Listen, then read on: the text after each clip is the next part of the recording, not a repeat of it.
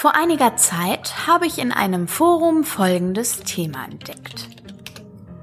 Truth Seeker am 16.12.2012 um 23.34 Uhr. Gute Nacht an alle. Ich habe mich bei diesem Forum angemeldet, weil ich mich schon seit einigen Jahren mehr oder weniger intensiv mit dem Thema paranormale Ereignisse beschäftige. Ich habe etwas mitgebracht, von dem ich gerne eure Meinung gehört hätte. Das wird ein etwas längerer Post, also wenn ihr vorhabt ins Bett zu gehen, lest es euch lieber morgen in Ruhe durch. Zur Vorgeschichte. Vor ein paar Monaten drang eine Gruppe von Internetaktivisten, auf die hier nicht näher eingegangen werden soll, in das Archiv der Stuttgarter Polizei ein, um Hinweise auf verfassungswidriges und menschenrechtsverletzendes Vorgehen während der Polizeieinsätze bei den Demonstrationen gegen Stuttgart 21 zu bekommen.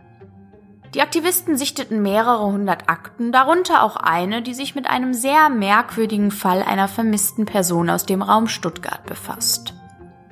Eine meiner Quellen meinte wohl, es würde mich interessieren und ließ mir die Akte zukommen. In dieser Akte befinden sich wie üblich Angaben zum Vermissten, ein Mann, 20 Jahre alt, Student der angewandten Gesundheitswissenschaften an der Universität Stuttgart, Berichte von beteiligten Beamten und der Spurensicherung, Zeugenaussagen und Fotos, aber dazu später mehr. Das wohl ungewöhnlichste in dieser Akte sind jedoch die digitalisierten Seiten des Tagebuchs des Vermissten, das in seiner Wohnung, in der er allein lebte, sichergestellt wurde, denn hier beginnt es seltsam zu werden. Ich kann die Bilder der Seiten unmöglich online stellen, aber ich habe alle Seiten, die mir relevant erscheinen, ab etwa einem Monat vor dem Verschwinden der Person abgeschrieben und mit Fußnoten versehen, falls sich neben dem Text noch etwas Erwähnenswertes im Tagebucheintrag befindet. Ich weiß nicht wirklich, was ich von den Einträgen halten soll, aber lest selbst. Montag, 31.10.2011. Hallo Tagebuch. Heute war ein guter Tag. Ich habe doch schon von Janine geschrieben, dem Mädchen aus der Medizinpädagogik-Vorlesung, das ich so toll finde. Heute hat sie mich die ganze Zeit über quer durch den Saal angelächelt. Ich kam kaum dazu, mir Notizen zu machen. Ich glaube, ich werde sie nach dem Feiertag einmal ansprechen und fragen, ob sie mit mir einen Kaffee trinken will. Beim Jobben war heute auch alles in Ordnung. Stress, zu wenig Personal, Gäste, die einen anschnauzen, weil ihr Essen nicht kommt, das Übliche. Ach ja, und ich bin vorhin im Internet über eine Geschichte gestolpert, wegen Halloween und so. Die Geschichte vom Slenderman. Ich finde sie ganz interessant, aber noch interessanter finde ich, wie viele Leute tatsächlich glauben, was irgendjemand ins Internet stellt. Fast lustig, wenn man bedenkt, dass es nur fünf Minuten Recherche bei Google braucht, um herauszufinden, dass es ein Fake ist. Ich könnte es mal Armin erzählen. Als Psychologiestudent kann er damit vielleicht was anfangen. Ich gehe jetzt schlafen, bald könnte das Glück meines Lebens auf mich warten. Tagebucheintrag vom 1.11.2011 ist nicht relevant. Mittwoch, 2.11.2011. Hallo Tagebuch. Sie hat Ja gesagt. Sie hat tatsächlich Ja gesagt. Am Sonntag treffen wir uns beim Café gleich neben der Uni. Ich kann es immer noch nicht glauben. Sie hat gesagt, ich sei ihr schon lange aufgefallen. Anscheinend bin ich doch nicht so unscheinbar, wie ich immer dachte. Mehr gibt's heute nicht zu berichten, außer dass ich endlich mal dazu gekommen bin, wieder etwas Minecraft zu spielen. Das Studium lässt mir wirklich nicht viel Freizeit. Ich bin ziemlich müde heute. Ich glaube, ich gehe jetzt schlafen. Donnerstag, 3.11.2011. Hallo Tagebuch. Ich habe Janine heute auf dem Campus nicht gesehen. Aber wir hatten ja auch keine Vorlesung zusammen. Es wäre nur schön gewesen, denn ich muss ständig an sie denken. Ich glaube, ich bin wirklich verliebt in sie. Das geht sogar so weit, dass mir vorhin im Restaurant ein Teller runtergefallen ist. Heißes Essen direkt auf den teuren Anzug des Gastes. Zum Glück sind wir für solche Fälle versichert, aber der Chef hat gesagt, wenn sowas nochmal passiert, schmeißt er mich raus. Der Herr nahm es eher gelassen hin, er hat mir sogar noch etwas Trinkgeld gegeben, bevor er ging. Eine kleine Bemerkung noch. Ich habe doch vor ein paar Tagen von dieser Geschichte mit dem Slenderman geschrieben. Heute Abend an der Bushaltestelle habe ich jemanden gesehen, der fast genauso aussah, wie der Slenderman beschrieben wird. Ziemlich groß und dürr, noch dazu war sein Gesicht im Schatten. Er stand auf der anderen Seite der Straße beim Grünstreifen, keine Ahnung, was er da gemacht hat. Als ich dann in den Bus gestiegen bin, war er weg. Auf jeden Fall fand ich es lustig, dass ich sofort an die Geschichte denken musste. Morgen ist wieder Vorlesung mit Janine, ich freue mich schon drauf. Tagebucheinträge vom 4.11.2011 und 5.11.2011 sind nicht relevant. Sonntag, 6.11.2011. Hallo Tagebuch. Verdammt, ich hab's vermasselt. Ich hab das Date vermasselt. Am Anfang lief es ganz super. Wir haben uns unterhalten, Geschichten ausgetauscht. Ich habe erfahren, dass sie auf die Rolling Stones steht, so wie ich. Aber dann musste mein Gehirn natürlich dazwischen funken. Sie saß mit dem Rücken zum Fenster und ich ihr gegenüber. Habe ich mir wieder eingebildet, dass dort dieser große Typ steht in einer dunklen Seitengasse. Es muss Einbildung gewesen sein, denn er reichte mit dem Kopf bis über die Schaufenster der anderen Geschäfte. Er müsste mindestens 2,50 Meter groß sein. Ich versuchte nicht darauf zu achten, aber es drängte sich förmlich auf. Ich konnte mich nicht mehr auf unser Gespräch konzentrieren und redete zusammenhangloses Zeug. Zum Schluss ist es Janine wohl zu dumm geworden, denn sie sagte, sie müsse jetzt gehen. Ich komme mir vor wie der letzte Vollidiot. Naja, wenigstens habe ich ihre Nummer. Vielleicht kann ich sie ja noch retten. Montag, 7.11.2011. Hallo Tagebuch. Glück gehabt. Janine hat es anscheinend doch sehr gefallen. Wir schreiben schon den ganzen Abend. Das Telefon klingelt schon wieder. Das ist jetzt schon das fünfte Mal. Immer so ein komischer Scherzanruf mit unterdrückter Rufnummer. Wenn das jetzt nochmal derselbe Idiot ist, schalte ich das blöde Telefon aus. Meine Freunde wissen sowieso, wie sie mich erreichen können. Dienstag, 8.11.2011. Hallo Tagebuch. Es ist zum Verrücktwerden. Ich kriege immer noch diese Anrufe, diesmal auf mein Handy. Ich komme gar nicht mehr dazu, mit Janine zu schreiben. Es sind jetzt bestimmt schon 15. Am Anfang bin ich noch dran gegangen, aber jetzt zeigt mir das Display schon wieder neuen Anrufe in Abwesenheit an. Und sie werden immer seltsamer. Die ersten fünf Sekunden ist gar nichts, dann ein Rauschen, wie wenn die Verbindung schlecht wird. Danach so etwas wie ein Quietschen oder Pfeifen, es hört sich fast an wie verzerrte Stimmen. Anscheinend hat einer der Technikstudenten meine Nummer rausgefunden und findet es lustig, mich die ganze Zeit mit Anrufen zu nerven. Ich habe der Telekom schon eine Mail geschrieben, dass ich meine Nummer ändern möchte, aber es wird bestimmt wieder ewig dauern, bis das durch ist. Bis dahin hilft wohl nur, das Handy auf lautlos zu stellen. Mittwoch, 9.11.2011. Hallo Tagebuch. Die Anrufe haben nicht aufgehört. Ich komme gar nicht mit dem Löschen hinterher. Und mit Janine zu schreiben kann ich vergessen. Jedes Mal, wenn ich zu einer SMS ansetze, kommt ein Anruf und unterbricht mich. Blödes Smartphone. Von der Telekom ist auch keine Antwort da. Was aber zu erwarten war. Wenn ich irgendwann rausfinde, wer hinter diesen Anrufen steckt, ich bin vorhin wieder rangegangen. Was sich gestern angehört hat wie ein Quietschen, ist jetzt eher wie ein schrilles Geschrei. Ich fühle mich irgendwie unbehaglich, wenn ich daran denke. Ich sollte jetzt schlafen gehen. Ich muss morgen die Spätschicht im Restaurant übernehmen.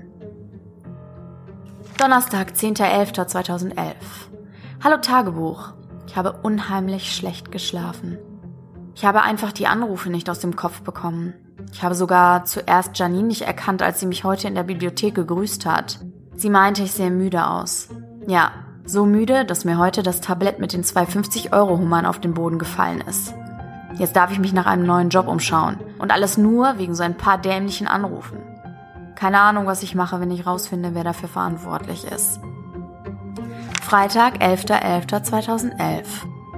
Hallo Tagebuch. Was ist eigentlich los mit mir? Ich fühle mich heute schon den ganzen Tag so beobachtet, aber das ist nichts im Vergleich zu dem, was gerade eben passiert ist.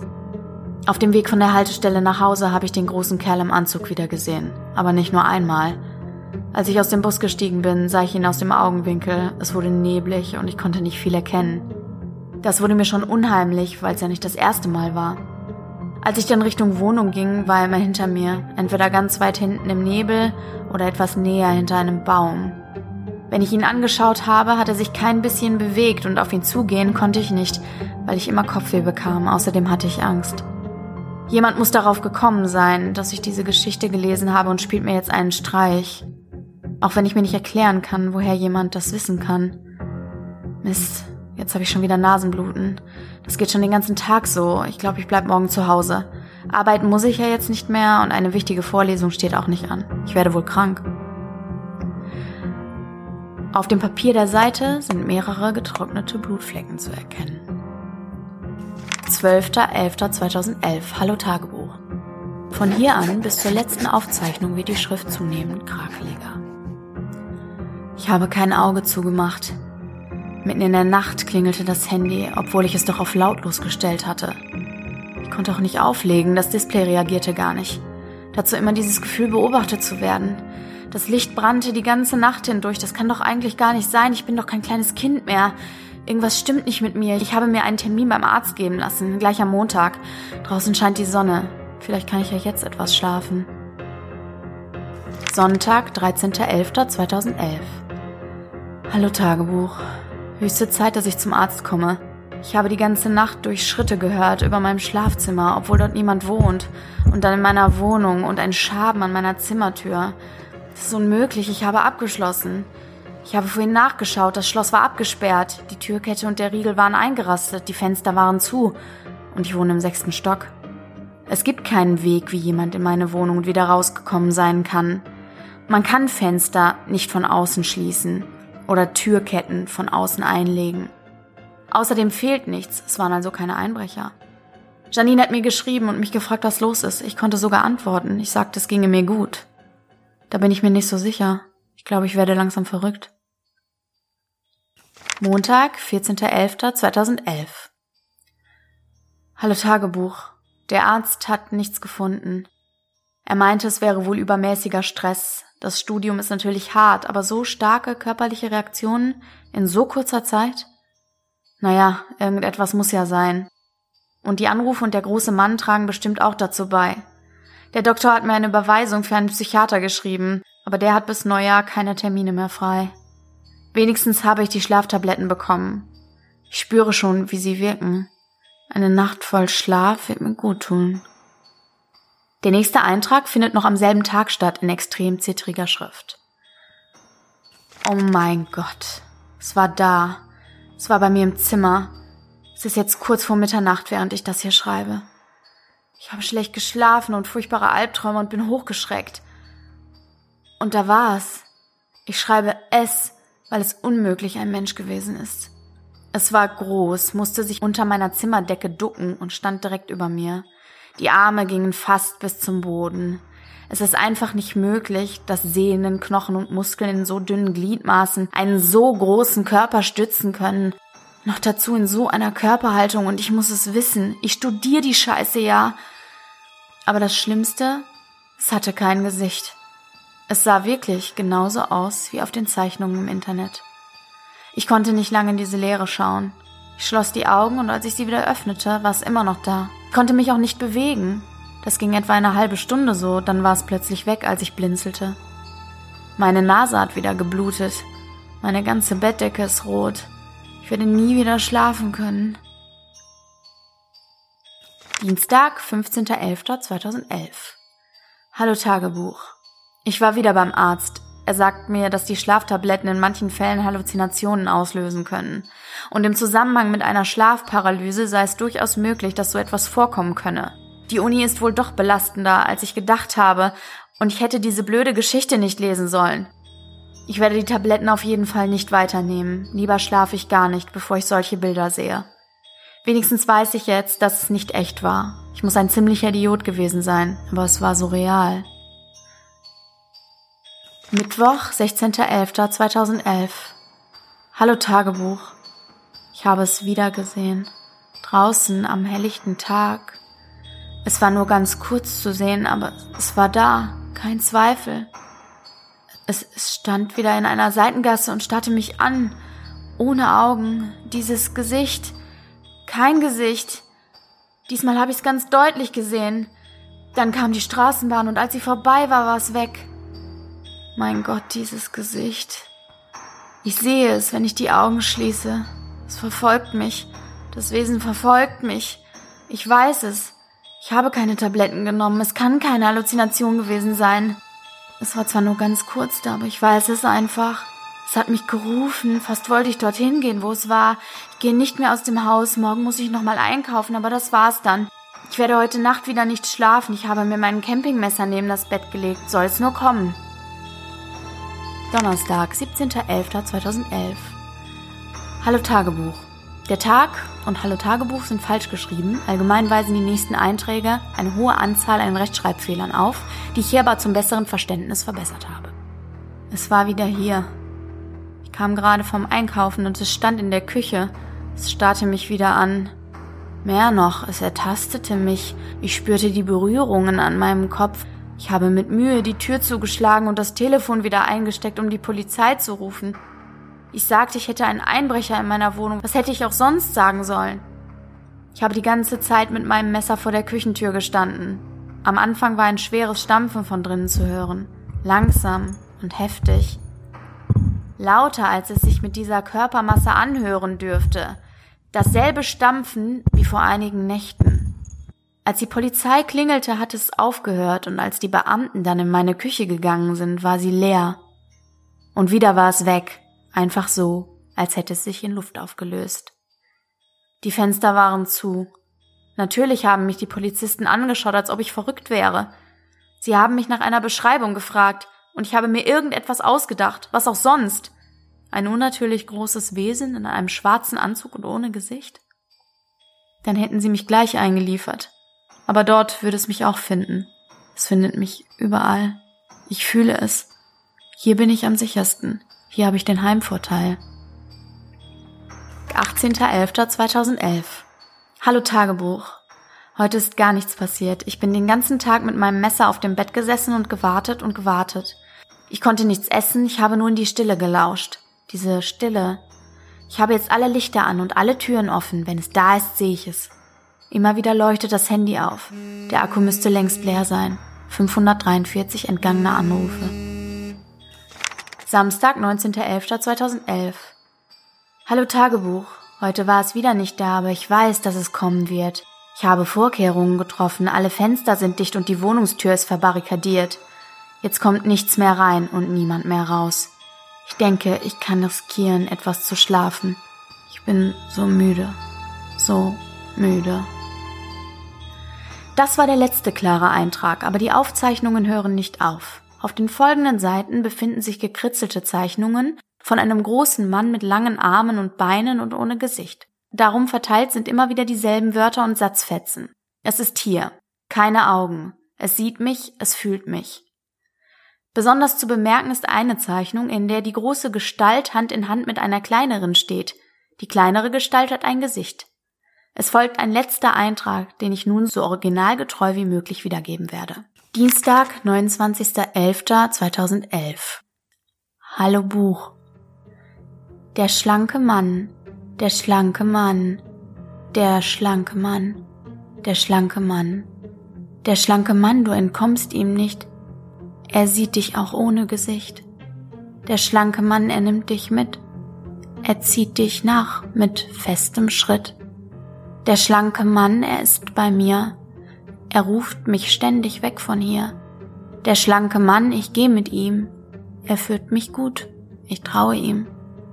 Der schlanke Mann. An dieser Stelle wiederholt sich der schlanke Mann noch 43 Mal. Damit endet das Tagebuch oder zumindest war nicht mehr in der Akte. Der letzte Eintrag ist mit etwas geschrieben, das aussieht wie Blut, auch wenn es komisch ist, dass es so keine anderen Bluttropfen gibt. Der Eintrag ist quer über zwei Seiten geschrieben. Darüber, was in der Zeit zwischen dem 19. und 29. November passiert ist, kann nur gemutmaßt werden. Aber ich hoffe, ihr wisst jetzt, was ich meine. Hier hören die Seltsamkeiten jedoch nicht auf. Es könnte alles das Werk eines Verrückten sein. Hier ein Auszug aus dem Bericht eines der Beamten, die sich nach der vermissten Meldung mit Hilfe eines Schlüsseldienstes am 30. November Zugang zur Wohnung verschafft haben. Kollege Meyer und ich betraten die Wohnung und durchsuchten sie sorgfältig. Ich habe keine Zweifel, dass es sich um eine psychisch sehr schwer gestörte Person handelt. Vor die Tür war ein schwerer Schrank gestellt worden, den wir erst zur Seite schieben mussten. Alle Fenster waren bedeckt und es war dunkel. Der Zustand der Wohnung wird durch die Fotos der Spurensicherung dokumentiert. Ich kann, wie bereits erwähnt, keine Bilder online stellen, aber ich versuche sie so gut wie möglich zu beschreiben. Es folgt die Beschreibung der zwei Bilder, die meiner Meinung nach am interessantesten sind. Bild 1. Ein Bild vom Wohnungsflur. Die Lampe ist geplatzt und die Scherben liegen auf dem Boden verteilt. Teile der Tapete sind von der Wand gerissen. Zu sehen ist auch die aufgebrochene Tür mit dem umgekippten Schrank. Besonders bemerkenswert ist die Tatsache, dass der Schlüssel noch im Schloss der Wohnungstür steckt. Bild 2. Ein Bild vom Schlafzimmer des Vermissten und hier wird es nun wirklich unheimlich. Die Lampe ist, wie auf jedem der 32 Fotos, kaputt. Die Fenster sind mit den Fetzen der Tapete oder mit zerrissenen Kleidungsstücken verhängt. Auf dem Boden liegen Dutzende blutige Taschentücher herum. Die Wände sind mit ähnlichen Zeichnungen bekritzelt wie die letzten Seiten des Tagebuchs. Das Messer des Mannes liegt immer noch unberührt auf dem Nachttisch. Alle Fenster waren ähnlich versiegelt, die Tür war verschlossen der Schlüssel steckte. Es gibt keine Möglichkeit, wie die Person die Wohnung hätte verlassen können. Der Bericht der Spurensicherung kommt zu dem gleichen Schluss. Es gibt keinerlei Hinweise auf das Verbleiben der Person. Es gibt auch keine Hinweise auf ein gewaltsames Eindringen oder Ausbrechen. Wir haben ein Foto der Person an alle Dienststellen weitergegeben. Vor der Tür des Wohnkomplexes gibt es eine Überwachungskamera. Die letzten Aufnahmen von dem Vermissten wurden am 17.11.2011 gemacht. Sie zeigen die Person, wie sie mit Einkaufstüten das Gebäude betritt. Ein Verlassen der Wohnanlage wird nirgends aufgezeichnet. Durch die Polizisten, die dem Notruf des Vermissten am selben Tag folgten, ist verbürgt, dass der Mann nach diesen Aufnahmen auch wirklich in der Wohnung war. Die Akte enthält noch zwei weitere erwähnenswerte Dokumente. Das erste ist ein Gutachten des zuständigen Kriminalpsychologen. Es ist mir in meiner langen Dienstzeit noch nie untergekommen, dass eine stabile, vormals nie auffällige Person in diesem Alter so schnell einen so raschen geistigen Verfall erlebt. Es ist höchst ungewöhnlich, wenn nicht sogar unmöglich. Es muss sich um eine bisher unbekannte neurologische Krankheit handeln. Das zweite Dokument ist die Mitschrift der Befragung von Janine B., mit der sich der Verschwundene zuvor getroffen hatte. Gut, Frau B., wann haben Sie den Vermissten das letzte Mal gesehen? Das war am 10., ein Donnerstag, glaube ich. Ist Ihnen zu diesem Zeitpunkt etwas an Herrn aufgefallen? Ja, er sah so müde aus, aber er sagte, es ging ihm gut. Hatten Sie vorher regelmäßig Kontakt zum Vermissten? Nicht lange. Er hat mich einmal zum Kaffeetrinken eingeladen, er war so nett. Aber auch da hat er sich schon irgendwie komisch verhalten. Wir hatten dann noch Kontakt per SMS, aber irgendwann hat er dann auch nicht mehr geantwortet. Danke, Frau B. Wir haben, was wir brauchen. Schon? Was Sie sagen, deckt sich mit den anderen Informationen, die wir haben. Es ist so eine furchtbare Sache. Werden Sie ihn finden? Wir geben uns Mühe. Zum Schluss noch eine letzte Bemerkung. Das Handy des Vermissten wurde ebenfalls sichergestellt. Es zeigte zu diesem Zeitpunkt 1141 Anrufe in Abwesenheit an. Zwölf davon waren von Janine B. Laut einer Netzanalyse der Telekom wurden im Netzwerk nur zwölf Anrufe verzeichnet, eben jene von Frau B, der Rest hat nach Aussagen des Unternehmens nie stattgefunden. Es gab also insgesamt 1129 Anrufe, die es eigentlich nicht hätte geben dürfen. Die Anrufe, die der Verschwundene nach eigenen Angaben gelöscht hat, nicht mitgerechnet. Das Datum des letzten Eintrags des Vermissten ist der 29.11. oder 11.29 nach der amerikanischen Datumsangabe. Das kann purer Zufall sein und ich bin mir bewusst, dass es nichts weiter ist als Spekulation. Trotzdem geht mir diese Tatsache nicht mehr aus dem Kopf und ich fand, dass es notwendig war, zumindest auf sie hinzuweisen. Die Akte war unter dem Aktenzeichen für ungelöst im Archiv gespeichert. Die Person gilt weiterhin als vermisst. Es sind keine weiteren Spuren oder Hinweise auf ihren Verbleib aufgetaucht. Jetzt, wo ihr die Geschichte kennt, würde mich interessieren, was ihr davon haltet. Mir ist sowas in der ganzen Zeit meiner paranormalen Recherchen nie untergekommen. Wenn ihr mehr Details aus der Akte haben wollt, könnt ihr mich über PM anschreiben. Ich habe hier nur das Nötigste zusammengefasst, aber der Post ist schon so lang genug. Ich bin gespannt auf eure Antworten. MFG und gute Nacht. Ich habe mich ebenfalls bei diesem Forum angemeldet und wollte dem Autor eine PM schicken, doch sein Konto war bereits gelöscht. Auch war dieser Eintrag nirgends mehr zu finden. Zum Glück habe ich noch alles vorher kopieren können.